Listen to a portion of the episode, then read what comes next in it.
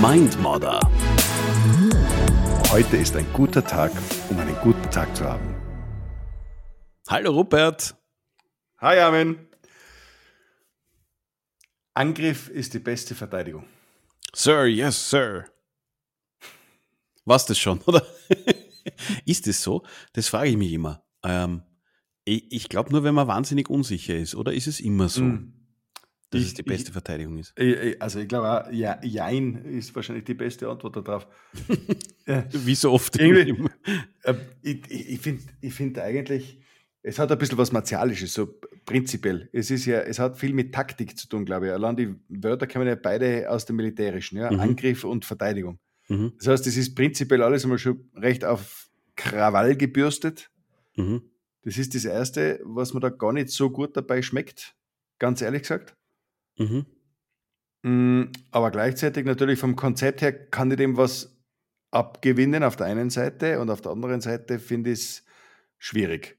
Mhm. Was, was ich dem abgewinnen kann, ist, dass ich sage, okay, äh, bevor du dich auf einen Konflikt einlässt, sagst du einfach, wie es du willst und das ist dann der Angriff, wenn du so umlegst. Mhm. Mhm. Kann schon mal sinnvoll sein dann dort. Und auf der anderen Seite, äh, Angriff im Sinne der Attacke heißt ja gleichzeitig auch, du überfährst den anderen komplett. Und in, mhm. in dem Moment ist es überhaupt nicht okay. Finde ich auch nicht. Also, wenn es im Sinne von, ich gebe die Themenführerschaft oder die Richtung vor ist damit, dann gehe ich d'accord, kann ich damit leben. Sonst, ähm, weil du gesagt hast, militärisch ähm, war ich zwar auch beim Bundesheer, ähm, wie viele in unserer Generation, aber äh, gerade da habe ich mir gemerkt, wer schreit, hat Unrecht. Ja? Und ich, ich, ich, ich finde, ich finde, es, zieht sich zumindest durch mein Leben. Ja? Mhm. Äh, das heißt, ich bin mir nicht immer sicher, ob so Angriff die beste Verteidigung ist, aber vielleicht ist es auch mehr sich ein Überlegen, wo auf dem Spielfeld stehe ich denn eigentlich. Ja, also äh, muss ich überhaupt angreifen, weil ich habe äh, immer so das Gefühl, wenn ich schon in der Verteidigung bin, dann stehe ich quasi schon mit dem Rücken zur Wand. Vielleicht habe ich ja andere Alternativen. Mhm. Zum Beispiel?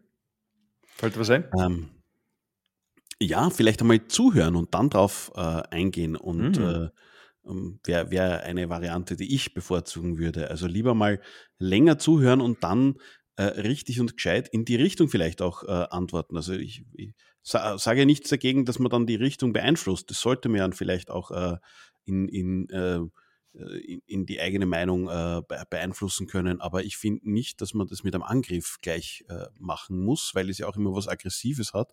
Und für mich ist es immer so, wenn, wenn man das Gefühl hat, jemand greift klar an, das wirkt für mich auch immer ein bisschen schuldig, weil ich mir denke, äh, warum, mhm. warum musst du so Gas geben? Also, mhm. sorry, wenn es kein Problem gibt und du nicht schuld bist, können wir einfach ganz normal drüber reden.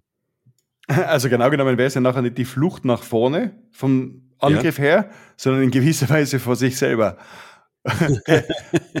weil, ja. weil der, der angreift, hat ja dann genau genommen was sogar zu verbergen. Da und dort. Also das wird jetzt sicher nicht in allen Fällen äh, stimmen. Ja, ich bin mir relativ sicher, aber äh, ja. also schon in allen Fällen, würdest du sagen? Nein, nein, nicht in allen Fällen, aber ich, aber ich finde, dass das äh, birgt die Möglichkeit. Also je mhm. nachdem, wie, wie, ausgestaltet das ist, aber, aber ja, ist für mich eine Theorie.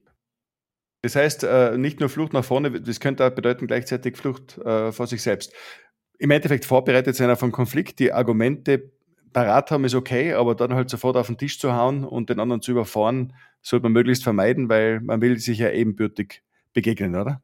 Mhm. Es kommt auch noch ein Faktor dazu, und zwar das ist die Anzahl der Leute, die vorhanden sind. Weil okay.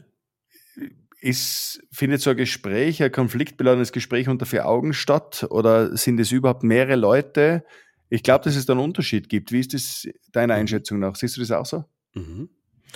Spannende Theorie. Ja, ich, ich, jetzt, wo du sagst, glaube ich, ja, wahrscheinlich ist dieses Fighten noch mehr, wenn mehr Leute da sind, weil, weil da eher so der Drang ist, äh, die, die Stellung oder Positionierung wie in so einem Hunde, Hunderudel äh, klarzustellen. Mhm. Und wenn es äh, zu zweit ist in einem Raum, dann, dann sehe ich nur weniger Grund, äh, sich da jetzt hinzustellen und zu sagen, ich, greife da jetzt mal an. Aber ist jetzt ja. mein Gefühl.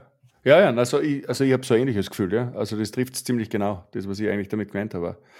Äh, eine weitere Frage, die wir uns da vielleicht stellen können, ist, ist es überhaupt nötig, jedes Mal den Fight-or-Flight-Modus anzuschalten? Weil die Theorie besagt ja im Endeffekt, wenn es mhm. einen Konflikt gibt oder wenn du, und es ist nicht nur Theorie, das ist ja mehrfach äh, nachgewiesen, wenn du unter Druck gerätst, dann hast du entweder den Impuls ja, zu erstarren, das passiert mhm. genauso noch, ja. Also Freeze, Freeze, ja. Freeze mhm. Fight or Flight, genau genommen. Mhm. Und dann entweder einfach ja, zu kämpfen oder abzuhauen. Und ich stelle mir einfach die Frage, weil durch Reflexion, das kommt vielleicht dem Freeze noch am nächsten, aber wenn ich jetzt nicht total angespannt danach denke, sondern vielleicht versuche einfach zu entspannen und wirklich mhm. zu relaxen und zu reflektieren, ob das nicht vielleicht genau sogar die zielführendste Lösung sein könnte.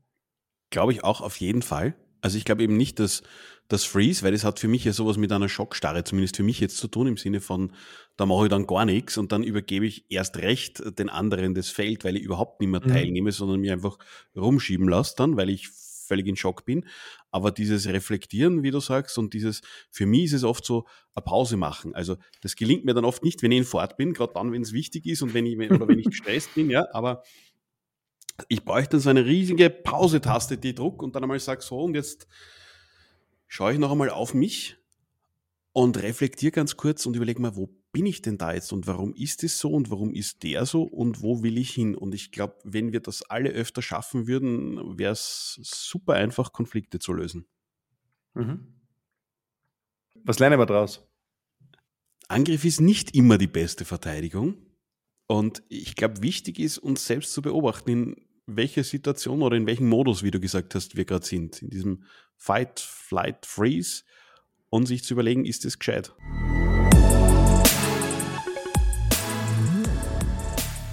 Also Angriff ist nicht immer die beste Verteidigung. Ab und zu kann es allerdings auch sein, dass es die beste Verteidigung ist. Die Frage ist die Intention dahinter, glaube ich auch, bis zu einem gewissen Grad. Und was wir auf keinen Fall tun sollten, ist zu attackieren, nur damit wir den Fokus von uns abwenden. Es sei denn, wir befinden uns in einer unfairen Situation und da wollen wir uns im Prinzip rausarbeiten. Die Frage ist nur, haben wir die selber kreiert oder ist die für uns kreiert worden? Das kann dann jeder für sich selber beantworten.